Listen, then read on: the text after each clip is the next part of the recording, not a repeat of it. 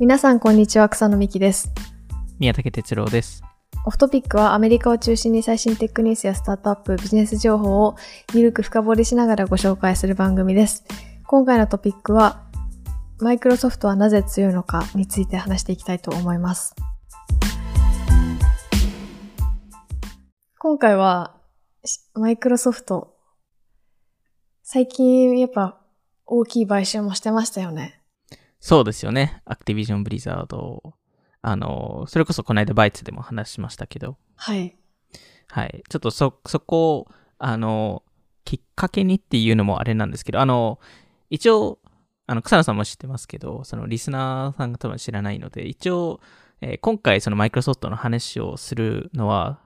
マイクロソフトがアクティビジョン・ブリザードを買収したのがきっかけではないですと。うーんその前からマイクロソフトの話したいですよねっていう話はしてて、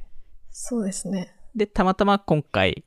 この大型イベントがあったので、じゃあ、じゃあこのタイミングで話そうかっていうところですよね。宮崎さん別のを用意してたんですけど、いや、このマイクロソフトのニュースの波に乗らないと、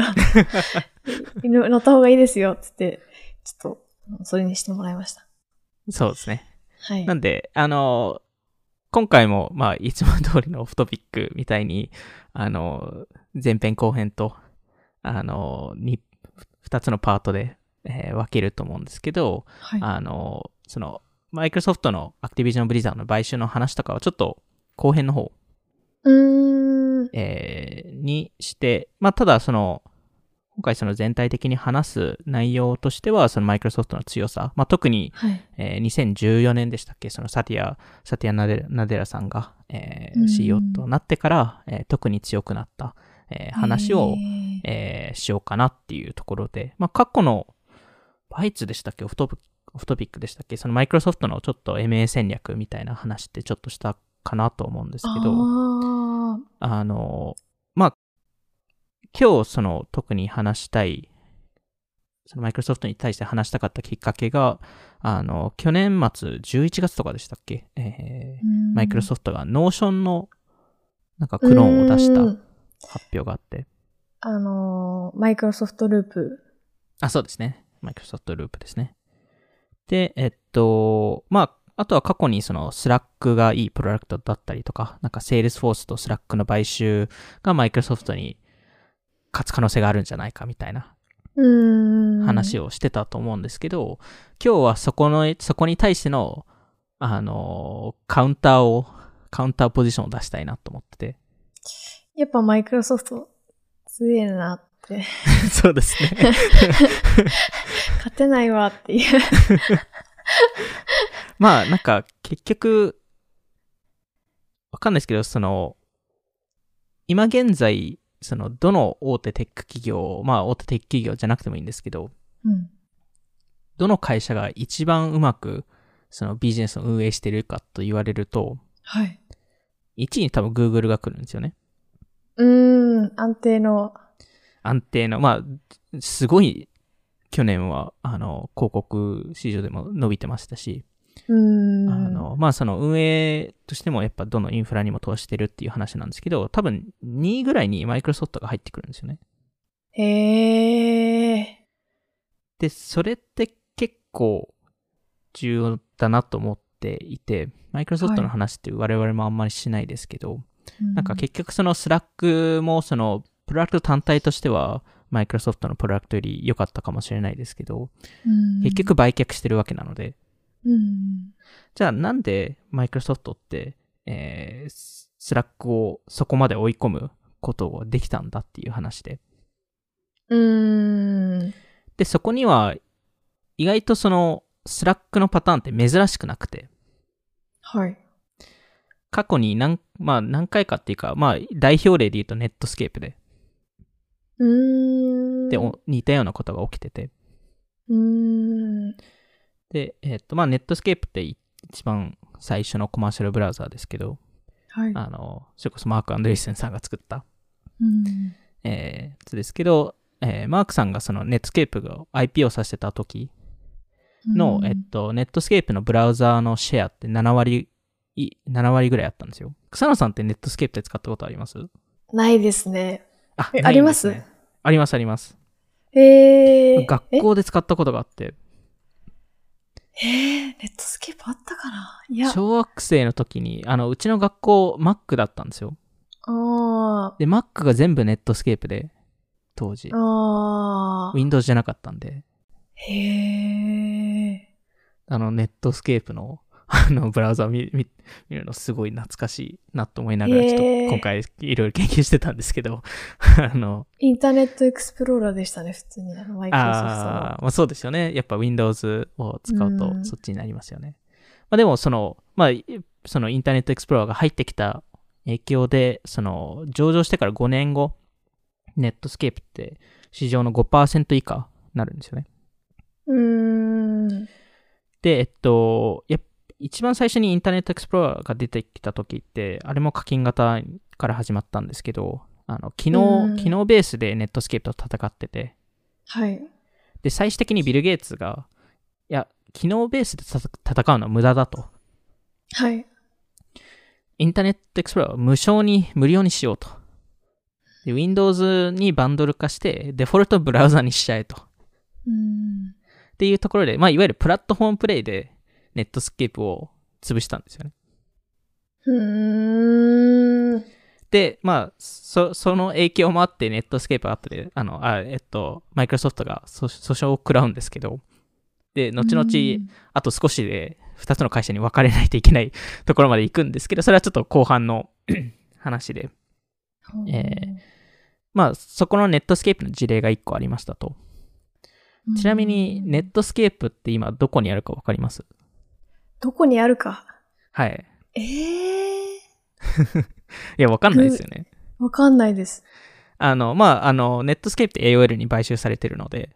ああ。 1回 AOL。の配下に入って、はい。で、えっと、AOL がベライゾンに買収され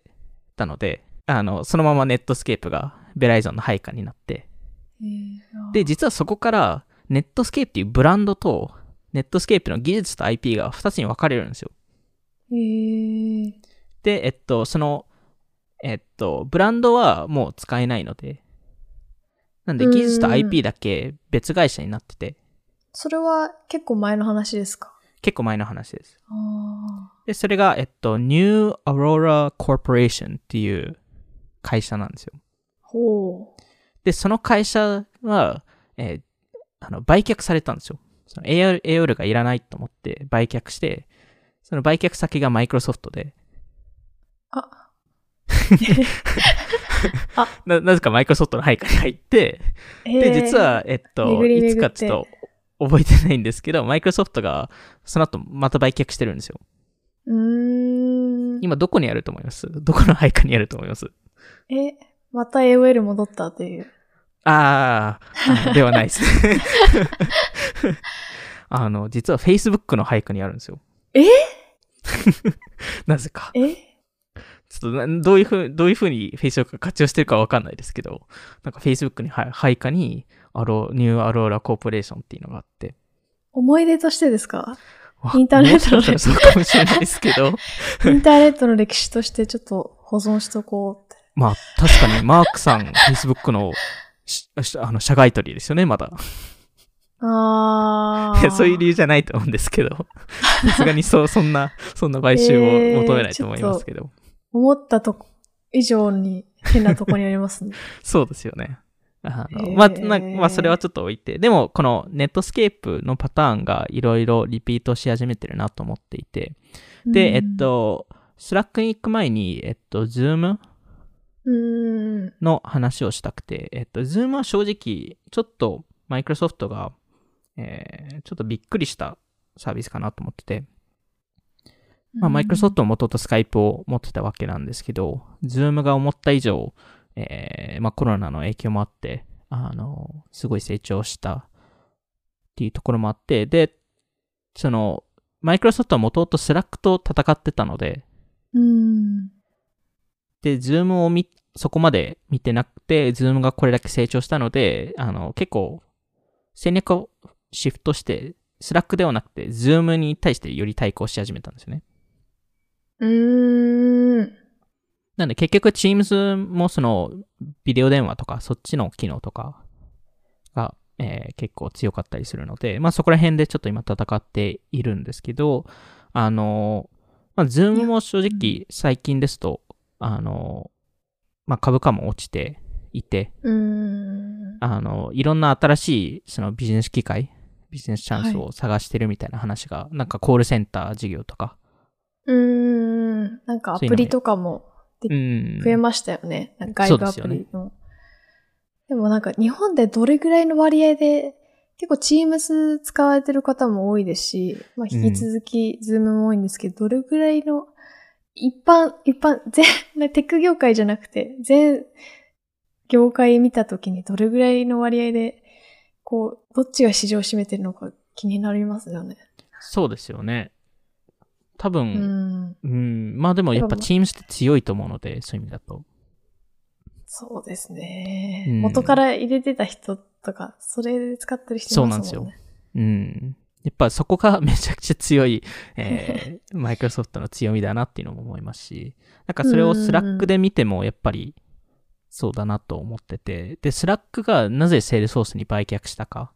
えーその、そのスラックの課題を見てなぜ売却したかっていう話、話って過去しなかったと思うんですけど、うん。でもそれって結局そのマイクロソフトと対抗するたための、えー課題だだったと思うんですけど、まず Slack は、えっと、エンタープライズセールスが、えー多少なり課題があって、うーん。あの、やっぱりマイクロソフトがエンタープライズセールスチームがめちゃくちゃ強いので、ああ。そもそも大企業はほぼ全、全社 Office365 使ってますし、すごいビまあジネスだな。そこが強いですよね、もう。強いですね。うんでやっぱりマイクロソフトのチームって、あの、大企業の IT 部門とすごい仲いいんですよ。うーん。まあ、そういう Office365 を売ったりとか、いろんなことを売ったりとかしてるわけなので。うーん。で、Slack ってそこを一から構築しないといけなかったので。ああ。で、確かスチュワートさん自身もそこがあんまり強くなかったって、自ら言ってることで。に。もともとゲーム作ろうとしてた身そうもでんすね。 なんで全然エンタープライズとは全然かけ離れたところだったんですけど、やっぱりだからこそセールスフォースに行ったのかなっていうところで、そこのエンタープライズのパイプライン持ってるところ。うん。うっていうところが多分1点目。えーで、2番目が、えーまあ、スラックがその生産性のソフトウェアがなかった。ーん。うその、まあ、例えばマイクロソフトですと、ワードとかエクセルとかパワポとか。ーん。はい。で、えっと、まあ、それこそ、我々のその、セールスフォースのポッドキャストでも話したように、スラックがセールスフォースに売却する前に、セールスフォースにクイップを買収したいって、うーんあの、声、声。かけたじゃないですか。はい。やっぱりスラックも、多分そこの生産性のソフトウェアが欲しくて、ああ。で、それが結局、まあ、そこに至らなかったんで、最終的にあの買収されたみたいな話だとも思っていて、で、3つ目の理由が、やっぱりマイクロソフトが、その、スラック的なコミュニケーションツールとか、えーまあ、うんうんズームだと、ビデオ会議を全部 Office365 のパッケージとして盛り込んだっていうところで、吸い込まれていきますね。オフィスはい365に。すべての企業そうなが。でそこさえ課金すれば、で、もうワードとかも必須になってるんで、うーん。確かに確かに。となれば、もうそれ以外のもの全部無償なんですよね。うーん。で、これって、えっと、いろんな意味で重要で、えー一つは、その、えーこれも前なんか、えっと、ソーシャルコマースの領域で話したと思うんですけど、思うんですけど、その、ユーザーの、そのコンテクストスイッチングを避けるため、うーん。結局、今っていろんなソフトウェアを使ってるわけなので、うんそこ、の1個のソフトウェアから1個のソフトウェアにその乗り換えるとかその、そこにスイッチングするってすごい面倒なことなので、うんそれを1個の箱の中で全部解解決した方が楽なので、で、この Office、Office365 を入れる瞬間、その、新しいサービスを試す、その需要をなくすんですよね。ももうすでに提この機能を提供してるので、新しい機能を試さなくていいですよね、と。ああ。で、これ、これって、その、あの、例えばインスタグラムストーリーズが、なぜスナップチャットに対して、その、ストーリーズ機能を提供した時に成功したかもそうだと思ってて、はい。スナップチャットがストーリーズを出した時に、一部の目的はやっぱインスタグラムのユーザーを引き引き抜くことだったと思うんですよ。インスタグラムが同じ機能を出したことによって、うーん。じあ、ゃあ、インスタグラムのユーザーとすると、なんか、スナップチャットも同じ機能がメインであれば、じゃあ、スナップチャット試さなくていいですよねと。インスタグラムですでにあるので。うーん。っていう発想に、やっぱり新しいものを試すって、ほとんどの人嫌なので。なんで、まあ、これも後々話すんですけど、その、good enough product。ある一定のクオリティのプロダクトを無償で提供する。で、それによってスイッチングコストを上げるっていうのが、多分マイクロソフトの一個の戦略で。あで、えっと、唯一、そのマイクロソフトの課題としてあるのが、その、スラックでしたり、ディスコードでも同じ課題で、まあ、これからノーションの話しますけど、そのノーションとかの課題ですと、その次世代のユーザーは、最初から Office360 使使ってない人たちがいるので、ーうーん。その人たちが最初からノーションを使うと、えーそのマイクロソフトへへのスイッチングさせないといけないので、うーん。既存で360、Office365 持ってる人たちに対してスイッチングさせないっていうことは今、マイクロソフトがすごいうまいんですけど、新規から入ってしまうと、そこはそれで、それはそれで困るので、あ、じゃあ、ノーション勝てそうですね。それでノーションを勝てる可能性はあるっていうところで。うーん。で、じゃあ、じゃあノーションの話をすると、はい。ノーション、その、プロダクトとしては、マイクロソフトのループより多分、す優れてるじゃないですか。はい。大好きです。私も使ってます。いいプロダクトですよね、普通に。いいプロダクトですよ。で、あの、まあ、あの、個人的に今年多分セールスフォースが賠償は出すと思うんですけど、うん、あーめちゃくちゃ。もうすでに、でも、話したことありまそうあ、で多分すけど、ね。話、多分何回か話してると思うんですよ。いやーで す、ごい。多分これからノーション、まあ今10ビリオンの会社なので、うん、10ビリオン。でまあそろそろ、やっぱりそのマイクロソフトに対してどう対抗するか。単独プロダクトとして、ネットスケープとかスラックみたいな結果になるのか、それとも、違う結果になるのかっていうところなんですけど、結局、その相手が、そのマイクロソフトなので、うえーん。その、いくら10ビリオンの会社としても、マイクロソフト、えーのキャッシュ、キャッシュ力、経済力と、えーディストリビューション力と、プライシング力と、サティアさんみたいなし仕様がいると、本当に勝てるのかと。ええー。勝てないと思いますかえっと、勝てるチャンスはあると思うんですけど、正うん直結構厳しい道のりだなっていうふうに思ってて。あーでもなんかこう、ノーション、ノーションを軸に、こう、うんやっぱりプロダクトを作っていくとか、あと、その、Amazon vs Shopify みたいな、Shopify みたいに、こう、いろんな会社、スタートアップと連携して、こう、勝ち抜いていくみたいな方法あるのかなとは思ったんですけど。いや、あると思います。それが多分まさにノーションの勝ち方なんですよ。で、おーそこ、にちょっと行く一一周前に、その、今、マイクロソフトのじゃあ状況をは見るい。と、まあ、ループだと、ほぼノーションのコピペですと。うん。で、まあ、あの、ちょっとその、マイクロソフトプロダクトとの連携を強めてたりとか、えーそういうことをやってる。るんですけど、まあ、基本的に機能は大体似てますと。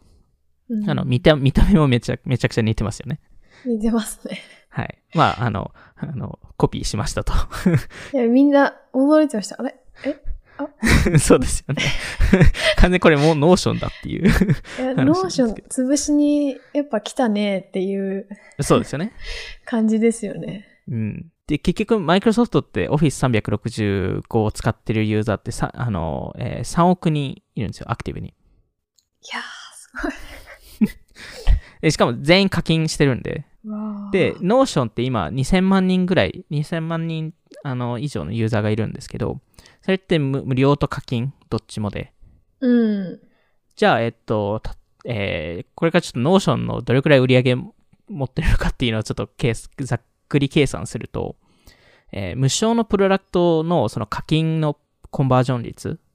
はい。を例えば10%だとしましょうと、ノーションの場合。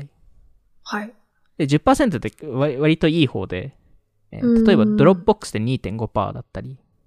うーん。する。まあ大体その1%から10%ぐらいがよく、あの、間にあるんですけど、はい。えーまあ10%だとして、そうすると、えー200万人が今課金してますと、ノーションだと。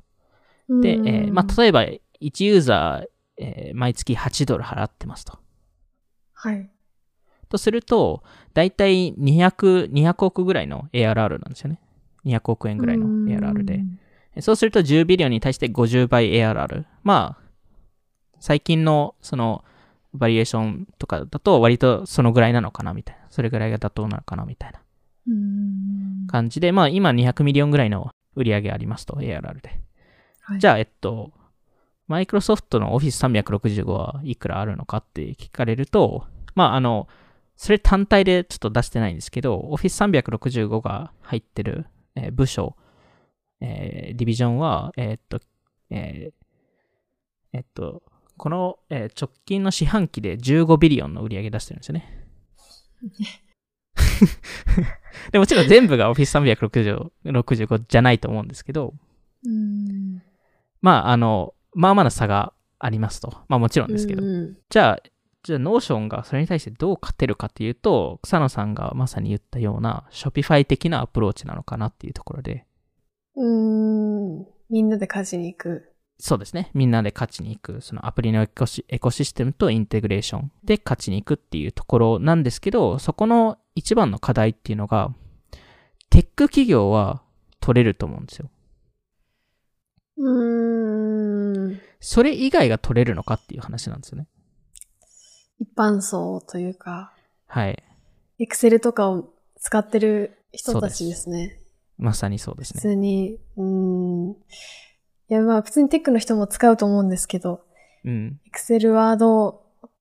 まあ、便利ですもんね。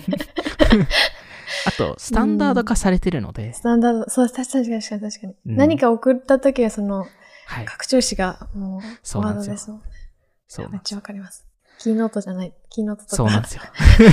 本当そうなんですそうよ。いうページじゃないんですよね。うんパンパーズでもないし。なんで、で、まあ、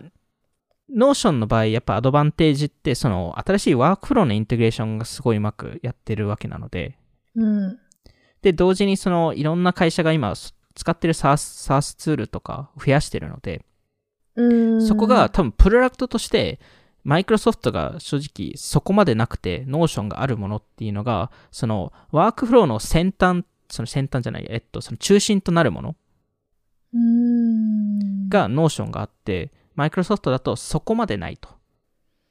で、えっあと、ースラックも多分同じ考え方で、スラックはコミュニケーション、チャットっていうところが中心にあって、そこからワークフローが作られるっていう発想で、うん。で、ノーションだ、と生産性アプリ、その、まあ、1個のノートだったり、1個のページからいろんな連携して、そこからその、えーいろんなインテグレーションを作るっていう発想なんですね。ね。で、前、Teams が若干そこがまだ明確ではなくて、あの、僕僕個人から見るとですよ。うん。なんで、そ、そういう意味だと、その、特に今後、その、リモート経済とかになる中で、よりそのワークフローインテグレーションが必要になってくる。うん。中で、そこがスラックとか、えー、ノーションのアドバンテージ。プロダクトとしてうのーん結構大変な道のりですね。大変な道のりだと思います。あとなんかノーションって、こう、独特の書式というか、ノーションからの、あの、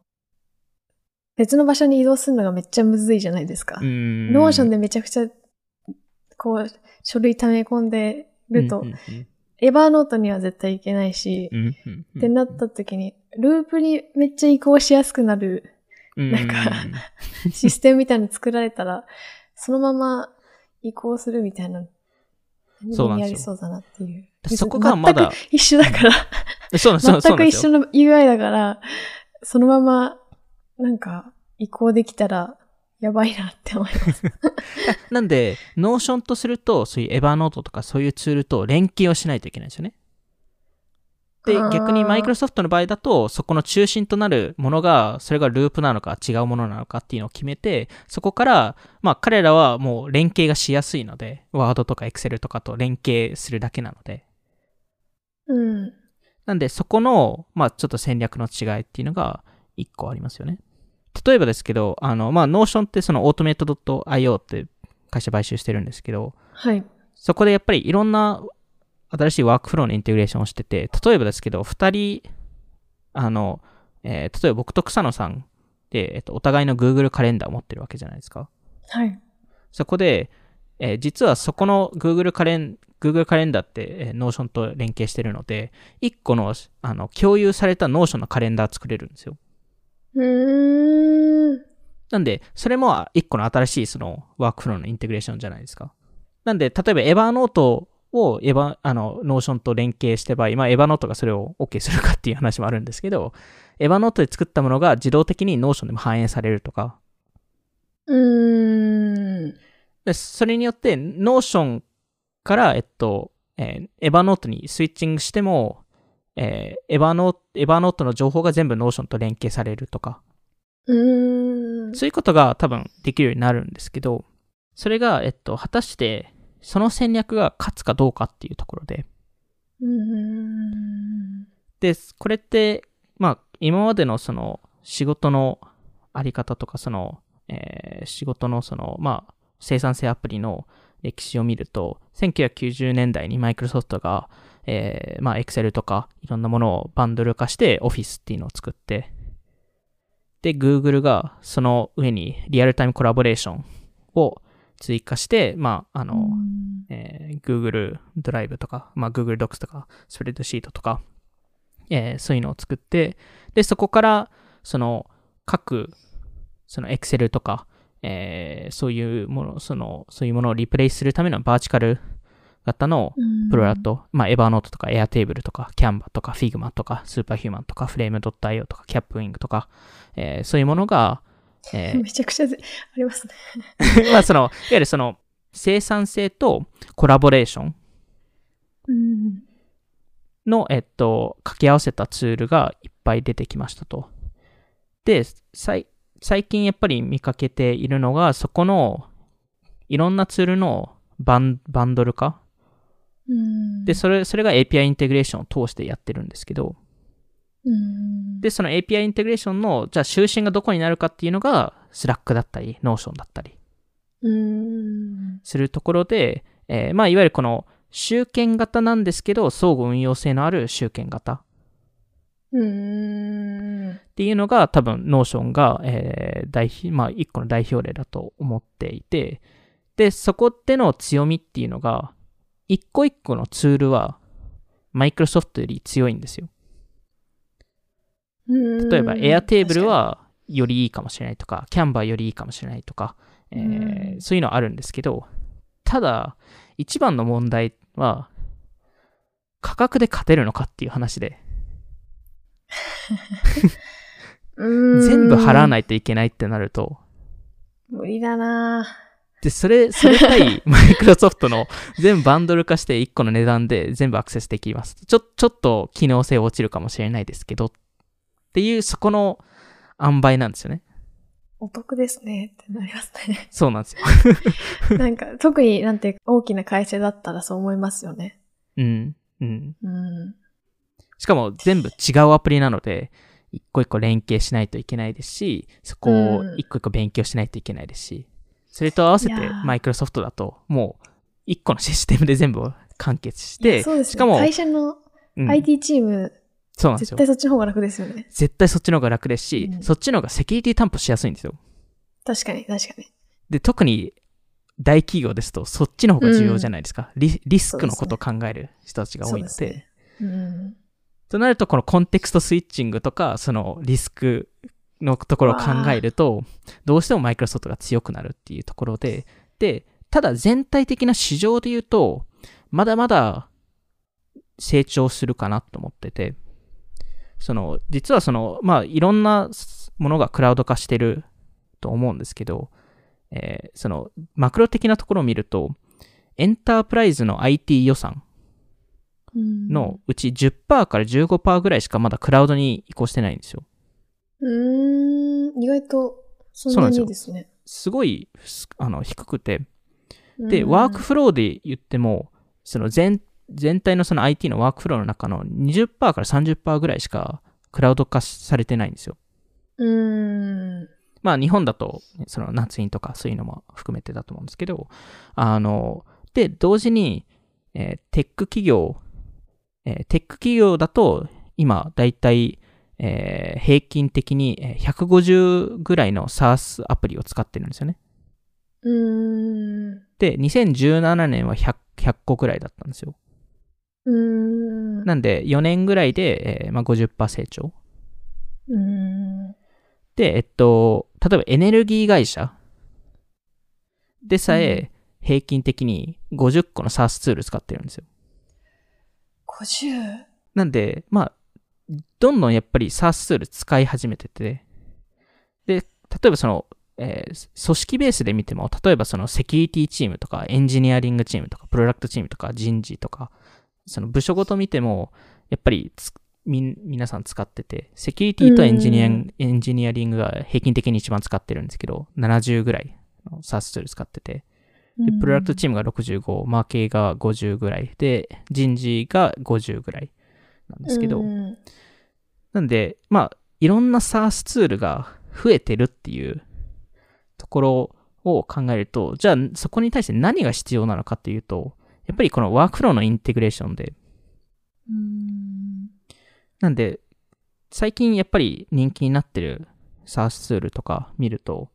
あの、やっぱりこのワークフローを改善してる。例えば frame.io って、まあ、Adobe に買収されましたけど、はい。あのツールってその動画編集のサービスだけではなくて、うん動画編集プラス、それに今までやってきたメールのやり取りとか、Slack のやり取りとか、ファイルシェアリングとか、。Google シーツを全部なくす。うん。うんいうところで、まあ、それがまさに Notion と Slack かける Salesforce の考え方で、あ彼らのコンテクストスイッチングのさその下げる方法、まあ、コンテクストスイッチングを、えー避ける方法っていうのは、もう Notion 上で全部そこ、そこに行けるという話、えーで、逆に、今、今現在だと、そこ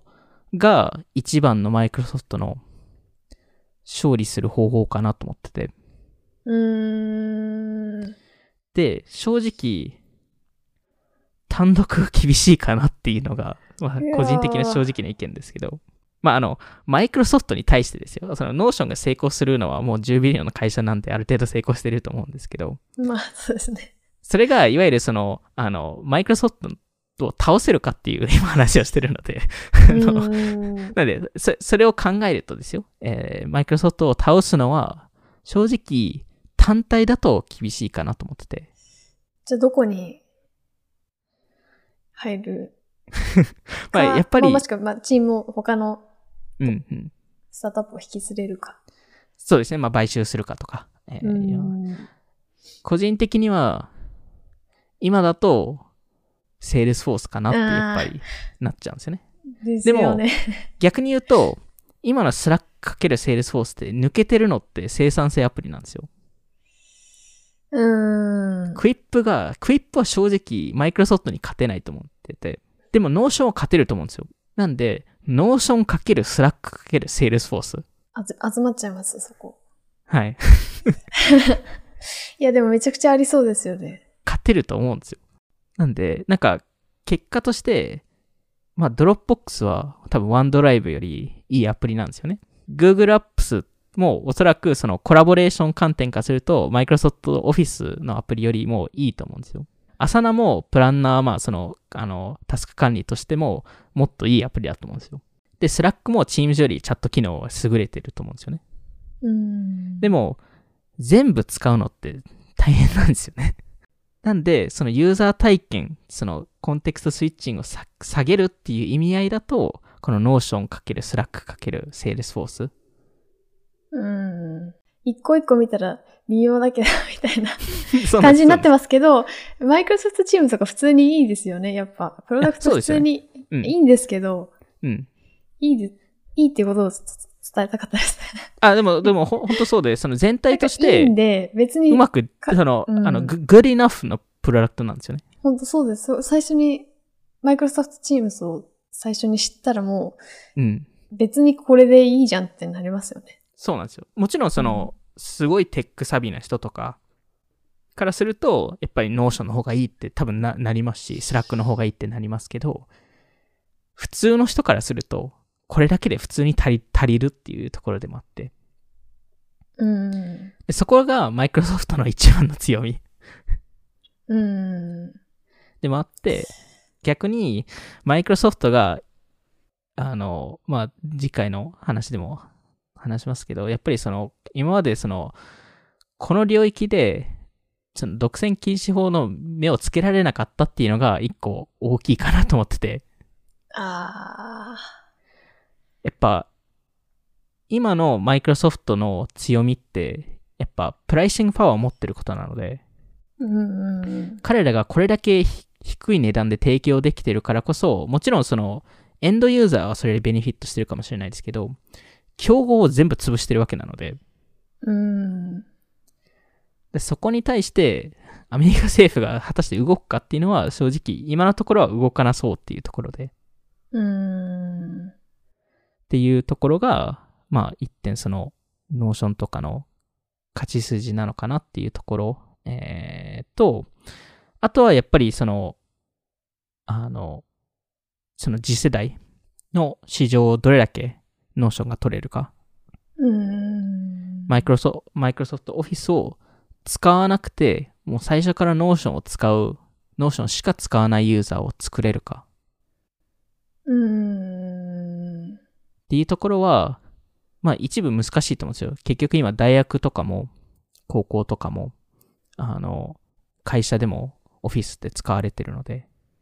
あとはまあちょっと次回話しますけど、あの、マイクロソフトがこの次世代のところを解決するための方法っていうのを、あの、彼らなりにいろいろ考えていて、やっぱりそこは買収を通して解決しようとしてるのかなと思ってて。うんやっぱり GitHub、Pinterest、TikTok、Discord、Minecraft、まあ、あの一部買収できて、一部買収、あの買収しようとした会社ですけど、まあ、共通点としてあるのは、やっぱりその、次世代の人たちが使ってるうん。っていうことでもあると思ってて、うん。で、あの、逆にその、マインクラフトとかも結構教育系、教育版とか作ってるわけなので、